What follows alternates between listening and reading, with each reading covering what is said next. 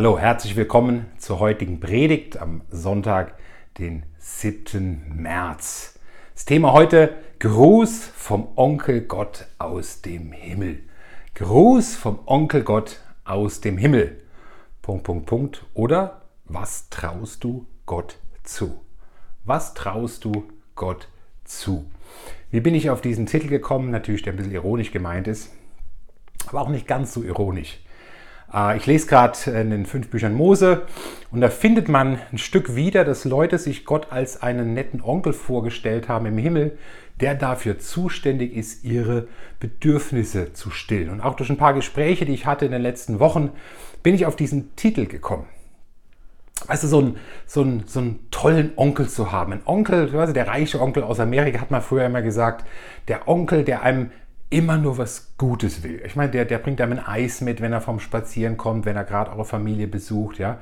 Der hat immer ein Geschenk dabei, der schickt dir immer was zum Geburtstag, der hat keinen Erziehungsauftrag, der setzt dir keine Grenzen, der liest dir die Wünsche von den Augen ab. Und dessen einzige Aufgabe ist es, ich möchte, dass es dir gut geht. Ich bin da, um dich zu verwöhnen.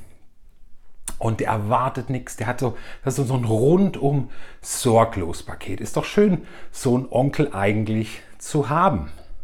Und Onkel Gott macht es doch auch. Onkel Gott im Himmel ist doch so einer. Der hat sich doch zur Aufgabe gemacht, mich gut fühlen zu lassen.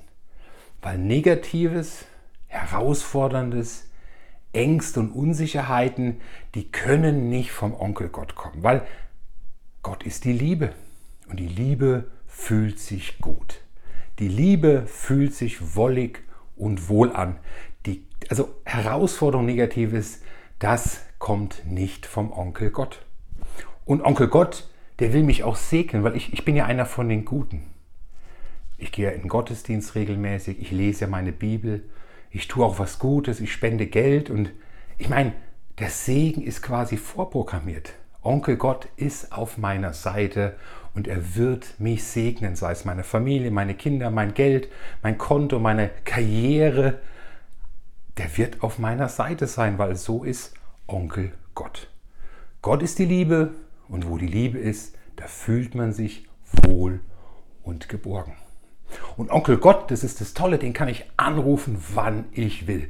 Bei Tag und bei Nacht, immer wenn es schwierig ist, kann ich sagen, Gott, ich brauche dich und er wird sofort da sein und sich um mich kümmern. Ich kann auch wochenlang mich überhaupt nicht für ihn interessieren. Das ist vollkommen okay.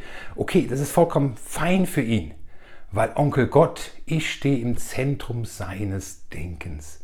Und er ist einfach für mich da, für mich da wenn ich ihn brauche.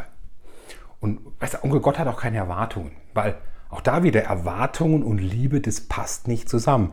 Liebe ist komplett bedingungslos. Die ist ganz frei, sonst ist es ja keine Liebe. Da sind gar keine Bedingungen dran gebunden. Also das, was ich fühle, was ich brauche, das wird mir Onkel Gott geben und Onkel Gott wird niemals Erwartungen an mich haben.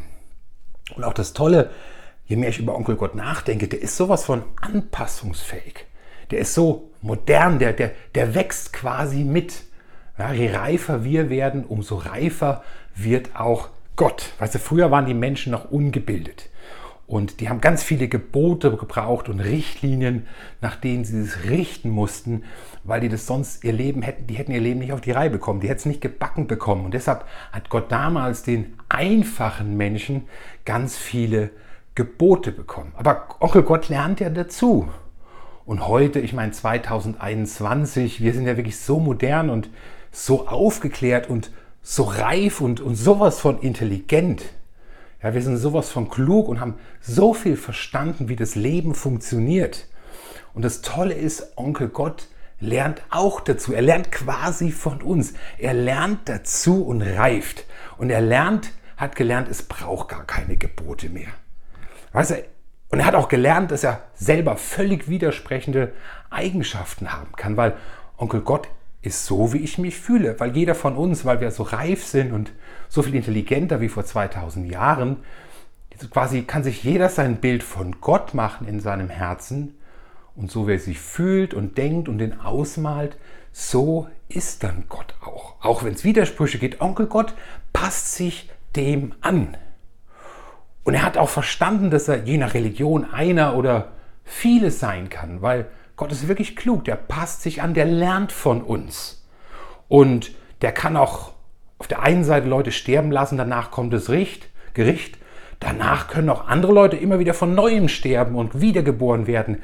Dem passt sich Onkel Gott an. Ist so ein Gott nicht herrlich? Ist so ein Gott nicht schön, der mein Leben, quasi mich zum Zentrum meines seines Lebens gemacht hat und mich wohlfühlen lässt, mir wohlgesonnen ist und mir täglich den roten Teppich ausrollt. Ich habe hier natürlich überspitzt in dem, was ich gesagt habe, aber in der Überspitzung steckt immer auch Wahrheit. Wer ist Gott für mich und für dich? Und im Zentrum all dieser Gedanken von Onkel Gott steht einer, aber das ist nicht Gott, das sind wir Menschen, das ist ich, steht da im Zentrum. Verpackt in fromme Gedanken, aber letztendlich steht im Zentrum das Ich, das Ego. Und wenn du in die fünf Bücher Mose hineingehst und dir dort die Geschichte auch des Volk Israel anschaust, du kannst das sehr kompakt machen, wenn du den ganzen fünften Mose durchliest, da wird die ganze Geschichte nochmal ganz hervorragend wiederholt. Und da gibt es viele Erklärungen dazu. Die Frage auch, warum musste das Volk 40 Jahre durch die Wüste ziehen? Eine Strecke, die man in drei Monaten hätte machen können. Warum? weil sie auch so gedacht haben, da oben ist Onkel Gott und seine Aufgabe ist es, meine Bedürfnisse zu stillen. Es gab Manna zu essen. Irgendwann haben sie gesagt, wir wollen kein Manna mehr, wir wollen was anderes haben, wir wollen Fleisch haben. Hat Gott ihnen Fleisch gegeben, da haben sie geschrien, wir wollen kein Fleisch mehr, wir wollen was anderes haben. Wir wollen wieder zurück nach Ägypten. Jegliche Herausforderung, die gekommen ist, bei jeder Herausforderung sind sie sofort eingeknickt haben angefangen zu jammern und wollten wieder zurück nach Ägypten. Weil die Herausforderung, die kann ja nicht von Gott kommen. Die ganze Fokus war, wenn Schwierigkeiten kommen, ist Gott nicht mehr da, lass uns nach Ägypten gehen. Irre, irre. Und sie haben Gott nicht zugetraut, obwohl sie ihn in der Wolkensäule gesehen haben, in der Feuersäule gesehen haben. Die haben so viel Wunder gesehen, aber in ihren Herzen war Gott trotzdem ein kleiner Onkel, ein Grüß August dessen Aufgabe es ist, ihnen Gutes zu tun, ihre Wünsche zu erfüllen. Und das, das funktioniert nicht. Und das hat auch nicht funktioniert, weil sie mit jeder Herausforderung frustriert geworden sind und auch die Beziehung zu Gott nicht so funktioniert. Die mussten 40 Jahre durch die Wüste laufen und keiner von ihnen durfte letztendlich ins gelobte Land, weil es ihnen nicht um Gott ging, sondern nur um sie selbst. Und natürlich ist da eine Spannung. Wir sind bedürftig und wir brauchen Gott und wir haben Bedürfnisse im Leben, die Gott auch stillen möchte. Trotzdem sollte das Zentrum unseres Denkens nicht wir selbst sein. Das, ist nicht, das geht in keiner Beziehung so. Sondern Gott sagt, vertraue mir, folge meinen Geboten, baue an meinem Reich. Lieb mich von ganzem Herzen, lieb andere von ganzem Herzen. Den Rest gebe ich dir dann. So, es geht nicht darum, dass wir und unsere Bedürfnisse im Zentrum stehen, sondern um eine Beziehung zu Gott. Im 5. Mose Kapitel 5, Vers 9 heißt es, denn ich, der Herr, dein Gott, bin ein leidenschaftlich liebender Gott und ich erwarte von dir ungeteilte Liebe. Oder Matthäus 22, Vers 37 im Neuen Testament. Jesus antwortet, liebe den Herrn, dein Gott von ganzem Herzen, mit ganzem Willen, mit deinem ganzen Verstand. Das ist das größte und wichtigste Gebot. Im Zentrum steht eine Beziehung zu Gott und im Zentrum steht Gott und nicht wir. Und in dieser Beziehung gibt es auch Erwartungen. Wenn wir so eine säuselige Vorstellung von Liebe haben, äh, die sehr, sehr verbreitet ist, also Liebe heißt, ich fühle mich gut, wenn Erwartungen kommen, Schwierigkeiten, Konflikte kommen, dann mache ich mich aus dem Staub, weil es fühlt sich nicht mehr gut an. Das kann keine Liebe sein oder die Liebe ist einfach weggegangen. Das hat nichts mit Liebe zu tun. 1. Korinther 13, eine ganz bekannte Stelle, da wird Liebe definiert. Kann ich dich ermutigen, das mal zu lesen. Da wird Liebe definiert. Wir alle haben Erwartungen, wenn wir ehrlich sind, in der Beziehung. Wenn du verheiratet bist, dann hast du eine Erwartung, dass dein Partner dir treu ist. Dann hast du eine Erwartung, dass du der wichtigste Mensch im Leben deines Partners bist und nicht irgendwer anders. Und wenn der dann fremd geht, dann wirst du eifersüchtig sein und zwar zu Recht. Absolut zu Recht. Das ist was ganz Normales. Und das ist in der Beziehung zu Gott nicht anders. Er ist ein leidenschaftlich liebender Gott. Er sagt, ich gebe dir alles. Mein ganzes Herz, ich diene dir. Meine Erwartung ist auch, dass du mir dein ganzes Herz gibst und dass du mir treu bist und dass du mir vertraust und dass du mir gehorsam bist. Gehorsam heißt, auf mich hörst und das tust, was ich sage. Das ist eine Erwartung. Er liebt mich bedingungslos, heißt, er liebt mich auch, wenn ich Fehler mache. Aber das heißt nicht, dass die Liebe an keine Erwartung gebunden ist. Das haben wir auch nicht, das leben wir auch nicht in der Beziehung. Das ist was ganz Natürliches. So, er will unser ganzes Herz, weil er uns auch unser ganzes Herz gibt. Und das ist auch im Rahmen der Serie, die wir machen, kann man das auch anders sehen. Das muss man wirklich auseinandernehmen.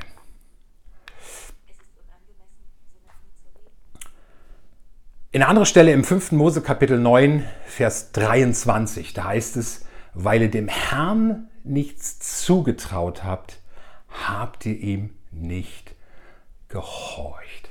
Das ist echt interessant, als ich den Vers gefunden habe. Sie sollten hier was umsetzen. Gott hatte sie ihnen geboten, äh, in, in Kampf zu ziehen. Sie haben es nicht gemacht. Und sagt Gott, weil ihr dem Herrn nichts zugetraut habt, habt ihr ihm nicht gehorcht zutrauen, Gott etwas zutrauen. Wenn ich Gott nichts zutraue, wenn er eben dieser kleine Onkel ist, dieser Unfähige, dieses diverse Etwas, was nicht wirklich klar umrissen und beschrieben ist, dann werde ich auch nicht gehorsam sein. Dann werde ich auch keine Schritte gehen. Warum soll ich Schritte gehen, die mich herausfordern, wenn dieser Onkel, dieser Gott so klein ist, dass ich den Mut dafür gar nicht hätte? Warum sollte ich gehen? Aber Gott erwartet Glauben von uns. Der wünscht sich Glauben von uns und einen Glauben, der sich an seine Person bindet. Glauben kann nur aus der Person herauskommen, nicht aus den Umständen heraus. Und das ist ein Fehler, ich habe das schon öfters gesagt, den wir immer wieder machen. Wir schauen uns einen Umstand in unserem Leben an, eine Herausforderung, eine Schwierigkeit und daraus definieren wir Gottes Charakter der ist nicht gut zu mir, der ist unfähig, der hilft mir nicht, warum konnte Gott das zulassen? Und nehmen die Sache sozusagen selber in der Hand oder werden apathisch und ziehen uns zurück oder phlegmatisch oder werden zum Opfer, je nachdem.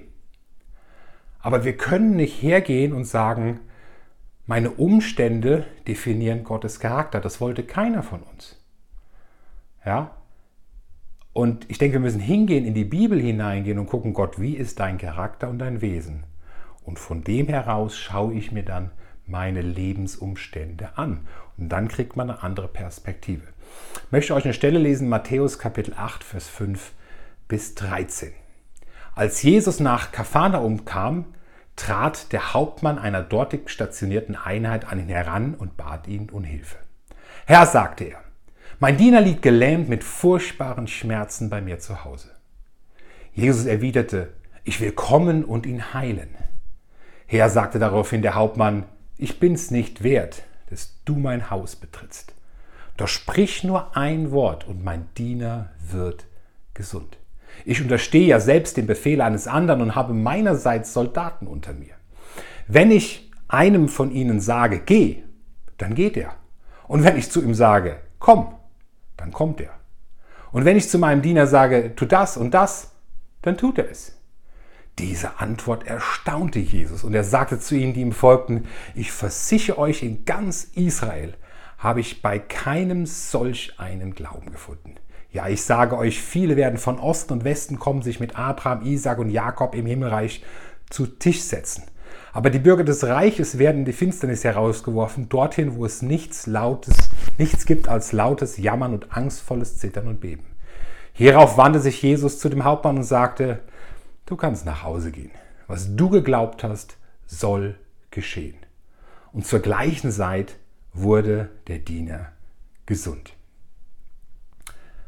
Eine sehr eindrückliche Stelle, eine eindrückliche Geschichte, eine eindrückliche Begegnung, die Jesus hier hat. Da ist ein Hauptmann und er ist in Not, der hat ein Bedürfnis. Einer seiner Diener, seiner Knechte ist krank. Wir wissen nicht, in welcher Beziehung er zu diesem Diener stand, aber es war ihm offensichtlich ein großes Anliegen, dass dieser Diener wieder gesund wird. Er liegt gelähmt, er hat furchtbare Schmerzen. Es scheint ihm nahe zu gehen, es scheint ihm wichtig zu sein, dass der Hilfe braucht. Wir wissen nicht, was er vorher gemacht hat, ob er es schon bei Ärzten war, ob er schon ihm Salben gegeben hat oder was auch immer versucht hat, ihn gesund zu machen. Das wissen wir alles nicht.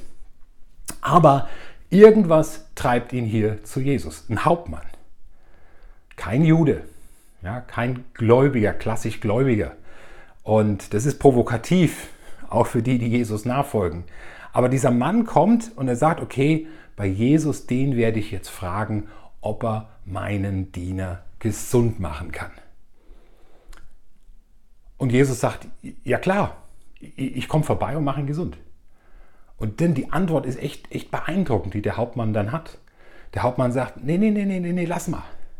Ich bin echt nicht würdig, dass du in mein Haus kommst. Weißt du, es reicht, wenn du sagst, er soll gesund werden, das reicht mir vollkommen aus. Ich vertraue dir, dass du das dann machen kannst. Das ist alles.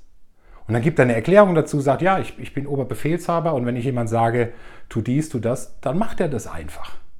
So, auch da wieder der, der Gehorsamsschritt, weil er weiß, ich bin der Hauptmann, der vertraut mir, das, was ich sage, ist richtig und dann wird er einfach handeln und wird das einfach tun. Der wird das nicht in Frage stellen, weil er mich für klein hält, sondern der hört das, ich sage ihm das und los geht's, weil er versteht, ich bin der Hauptmann, er ist derjenige, der mir nachfolgt oder der, der mir untersteht. Und dann wird er das einfach tun, ohne großartig zu hinterfragen und sich Gedanken zu machen. Und bei dir ist es genauso. Wenn du sagst, er wird gesund, dann reicht mir das, dann wird er gesund. Was für ein Vertrauen. Was für ein Glaube.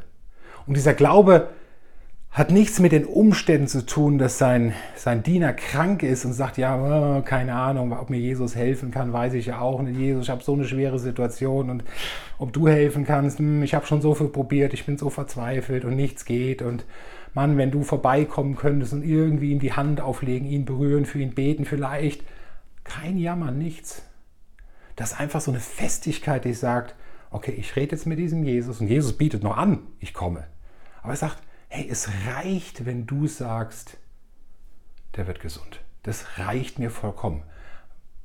In Klammern, weil ich einfach deiner Vollmacht vertraue. Ich glaube einfach. Ich vertraue einfach, du bist der Herr, du bist Gott, du bist allmächtig. Das reicht mir, um zu sagen, ein Wort und es passt. Und Jesus ist vollkommen begeistert. Jesus ist erstaunt über diesen Glauben erstaunt über diesen Glauben. Ja, und zur gleichen Zeit wurde dieser Diener gesund. Wie ist die Stelle eben im Mose? Weil ihr dem Herrn nichts zugetraut habt, habt ihr nicht gehorcht. Dieser Hauptmann ist ganz anders. Der traut dem Herrn was zu. Und er sagt ihm, hey, sag einfach Jesus, mach gesund und dann wird er gesund. Was bedeutet es eigentlich, die Vollmacht Jesu anzuerkennen und sich der Vollmacht Jesu unterzuordnen? Was bedeutet es, ihn Herr zu nennen und auch danach zu leben? Weißt du, der Glaube im Neuen Testament, der wird nicht danach, wird nicht definiert als so ein grundsätzliches Bewusstsein, dass es einen Schöpfer gibt, dass wir in der Welt leben, die ein Schöpfer gemacht hat und dass es eine geistliche Dimension gibt. So was Vages. Ja, ich glaube an Gott. Ich glaube, da muss es irgendwas geben. Das ist nicht die Botschaft der Bibel, sondern aus christlicher, aus göttlicher, aus biblischer Sicht ist die sehr, sehr präzise. Es gibt einen lebendigen Gott, der diese Welt gemacht hat. Es gibt einen lebendigen Gott, der einen Plan hat für uns Menschen, der selber hier war in Jesus Christus, vollmächtig und absolut allmächtig, ohne Sünde, der kann alles, der weiß alles, der ist zu allem fähig und vollmächtig. Und dieser vollmächtige Gott sagt, ich möchte eine Beziehung zu dir haben. Und wenn du Christ bist, dann wohnt der Heilige Geist ganz real in dir. Der Gott, der alles kann, dem ich alles zutrauen kann. Und es ist die Frage an uns, an dich und an mich. Was traue ich Gott zu? Was traust du Gott zu? Was trauen wir als Gemeinde oder als Kleingruppe, als Familiengruppe Gott zu? Was ist, wenn Herausforderungen kommen? Und ich kann mich gut reinversetzen in den Hauptbaum, wenn in der Familie jemand krank ist. Das kenne ich. Dann hast du Ängste, du hast Unsicherheiten, du fragst dich, du suchst nach Lösungen. Und irgendwann muss der Punkt kommen, dass du anfängst, wirklich Gott zu suchen und ihm zuzutrauen, dass er das lösen kann. Sonst wirst du dich entweder vergraben im Selbstmitleid, du wirst bittern und fragen, warum, warum, warum. Ja, oder du wirst humanistische Lösungen suchen. Aber der Schlüssel ist, bei Herausforderungen Gott zu suchen und ihn so groß zu machen, wie er ist in deinem Herzen und ihm zuzutrauen, dass er deine Herausforderungen handeln kann. Was trauen wir Gott zu, wenn es darum geht, deinen Charakter zu verändern? Wenn es darum geht, eine schwierige Situation durchzustehen? Wenn es darum geht, jemand zu helfen, Christ zu werden, dass jemand zum Glauben kommt, was traust du Gott zu? Das ist eine gute Frage. Wie groß ist das Onkel Gott im Himmel? Oder ist es der Gott, der real existierende Gott der Heiligen Schrift? Und ich glaube, für alle, auch für uns Christen, bedeutet es immer ein Ruf nach Wachstum, ein Ruf nach einem Hunger danach, Gott besser kennenzulernen und ihn wirklich sich anzuschauen in der Schrift als derjenige, der er ist, uns gegenseitig daran zu erinnern, als derjenige, wer er ist und nicht ihn zum Onkel, zum Grüß August in unserem Leben zu machen. Letzte Stelle, Johannes Kapitel 14, Vers 1 bis 8. Lasst euch durch nichts in eurem Glauben erschüttern, sagt Jesus zu seinen Jüngern.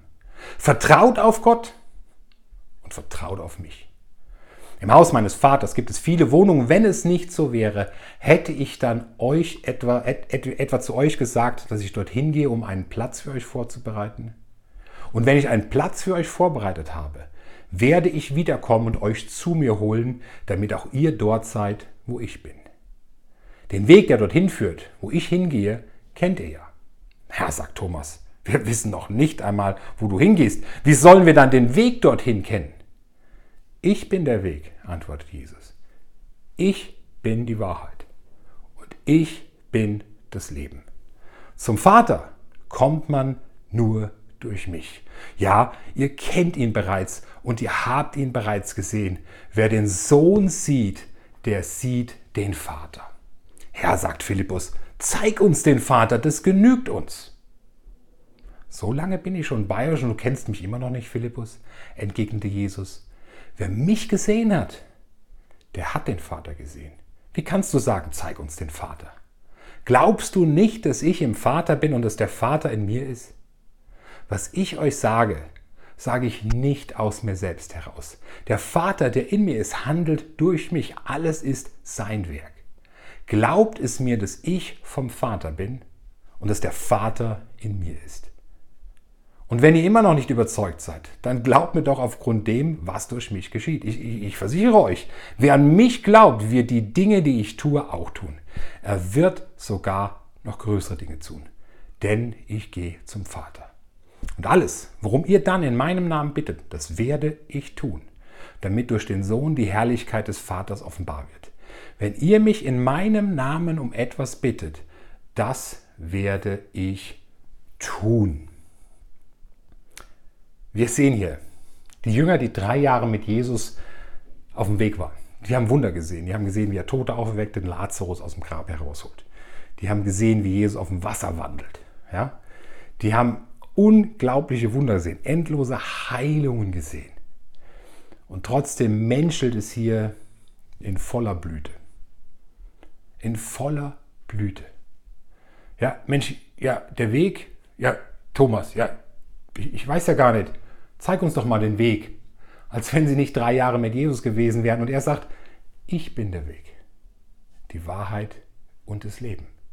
Es geht nicht um irgendein Konstrukt, um irgendein Tun, um irgendein, mach diese fünf Gebete, mach die fünf Dinge. Es geht um mich als Person. Ich bin der Schlüssel ins Himmelreich. Ich bin der Schlüssel in die Ewigkeit. Ich bin der Weg, die Beziehung zu mir. Und dann sagt er noch was sehr Radikales und Inspirierendes. Er sagt, wenn du mich siehst, dann siehst du Gott. Und der Philippus sagt, hey, stopp mal, stopp mal, stopp, stopp, stopp. Zeig uns den Vater, das genügt uns.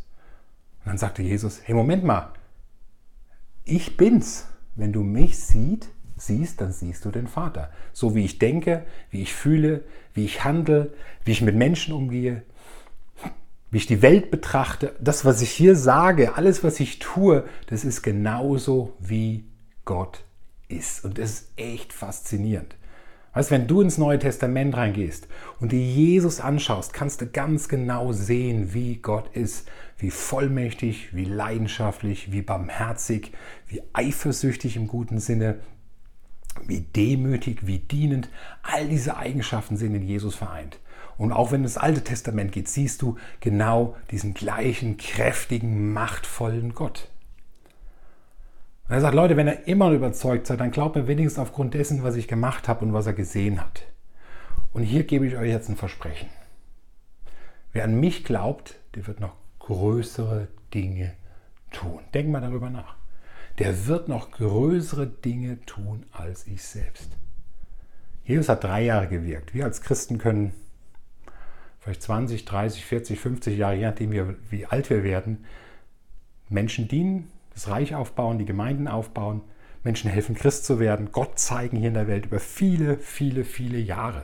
Und das ist, worum es geht. Es geht nicht um unser Leben. Es geht darum, sein Reich aufzubauen, seine Gemeinde, weil er uns sowieso schon alles gibt und uns unterstützt, unsere Bedürfnisse stillt. Und dann macht er hier ein Versprechen und sagt, wenn ihr mich in meinem Namen um etwas bitten werdet, werde ich es tun. Wow. Wenn ihr mich was bitten werdet, dann werde ich es tun. Glaube ich das? Glaubst du das? Ja, und manchmal merke ich in meinem Herzen die Zweifel, wow, wenn ich jetzt das und das bitte, pff, kann der das wirklich oder macht er das wirklich? Was ist, wenn es nicht passiert? Was ist, wenn, wenn was anderes eintritt? Auch das hat mit der Souveränität Gottes zu tun. Ja, Gott ist auch souverän, was anderes zu, zu entscheiden, als ich erbitte, ja, weil er weiß, was wirklich gut ist. Aber die Frage ist nicht, ob das genauso eintritt. Die Frage ist, traue ich es Gott zu? Halte ich ihn für fähig und groß und mächtig, das zu tun, um was ich ihn bitte? Onkel Gott im Himmel? Oder traust du ihm was zu? Ich denke, es dehnt uns alle. Ob du jetzt zum ersten Mal hier zuguckst, kein Christ bist oder ob du Christ bist. Es sollte uns alle dehnen, in die Bibel zurückzugehen und unser Bild von Gott an der Schrift und an der Bibel auch zu schärfen und ihn zu dem zu machen, wer er wirklich ist in unseren Herzen und nicht zu einem Grüßonkel und August, dessen Blick sich nur um uns dreht. Das ist nicht die Botschaft von Gott. Und so einem Gott hat man auch keine Lust nachzufolgen. Ihr gehorcht mir nicht, weil ihr mir nichts zutraut. Weißt du, so, ein Grüß August, dem will ich gar nicht nachfolgen. Das ist langweilig, das ist, der, der hat ja auch keine Macht und keine Wirkung. Aber ein wahrer Gott, ein leidenschaftlicher Gott, ein allmächtiger Gott, auch ein eifersüchtiger Gott, ein, auch der mal zornig sein kann in dem guten Sinne, ohne zu sündigen, das ist ein Gott, dem ich nachfolgen will und dem ich was zutraue und dem ich auch gehorsam sein will.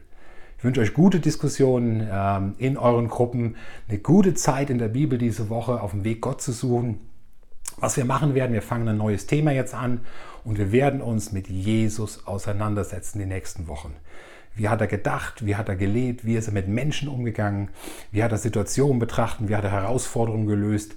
Was war sein, sein ganzes Denken und sein Weltbild? Das werden wir uns die nächsten Wochen ganz spezifisch angucken, weil es heißt hier, wenn du Jesus siehst, dann siehst du Gott. Und ich möchte dich inspirieren, dabei zu sein, die nächsten Wochen ähm, zuzuhören, zu lernen, äh, auch selber in die Bibel zu gehen, um diesen Gott besser kennenzulernen und ein Stück von diesem Grüß August, den du vielleicht in deinem Kopf hast, der nicht Gott ist, abzubauen und den wahren und echten Gott mehr in deinem Herzen größer werden zu lassen.